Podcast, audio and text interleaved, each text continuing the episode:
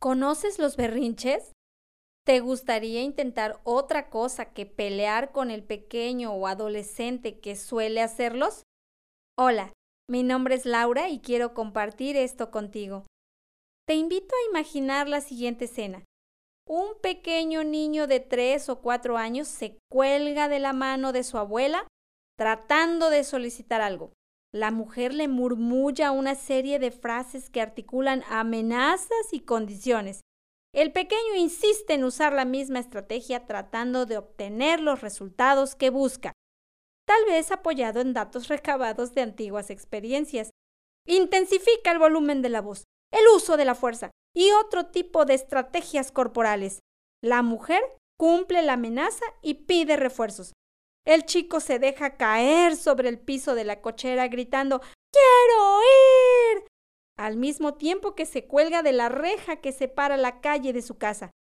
Sale una mujer más joven que mientras habla lo toma del brazo intentando levantarlo y le pide con tono todavía semi bajo calmarse.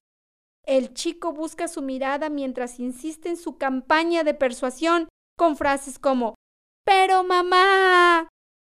La madre eleva el tono, repite el nombre del chico una y otra vez, mientras trata de levantarlo.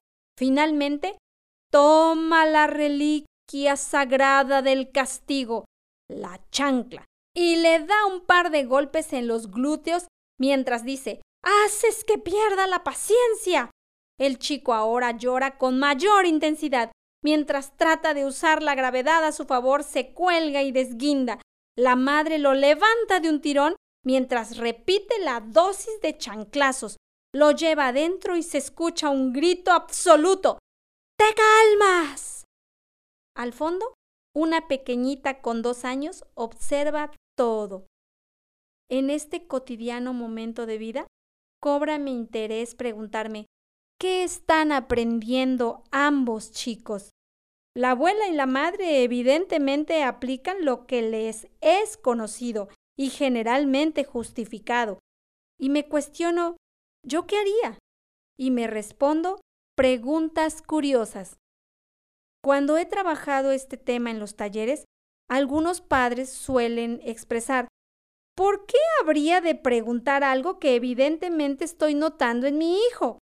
Y suelo responder lo que desde los enfoques que manejo he aprendido, porque la pregunta no es solo para explorar, es para conectar con el chico, que él se percate que auténticamente te interesa lo que le sucede, él, cómo se siente y sobre todo modelarle cómo resolver esto juntos.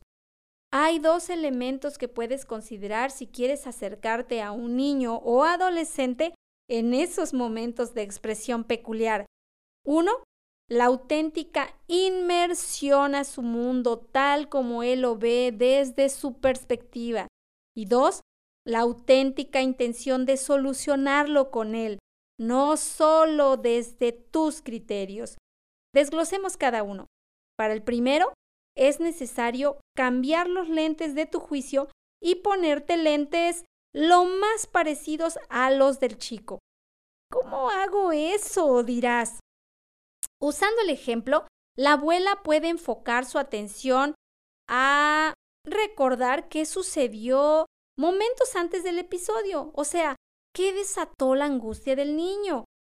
También puede optar por escuchar lo que pide, no tanto los gritos y sollozos. Y lo más importante, tratar de descifrar lo que necesita. Esto lo puede usar para armar una pregunta curiosa como la siguiente. A ver, hijo, ayúdame a entender. ¿Quieres salir conmigo a la tienda, verdad? Y temes que si entras a cambiar tu camisa, yo me vaya. ¿Es así? Tal vez el chico entre sollozos responda ¡Sí!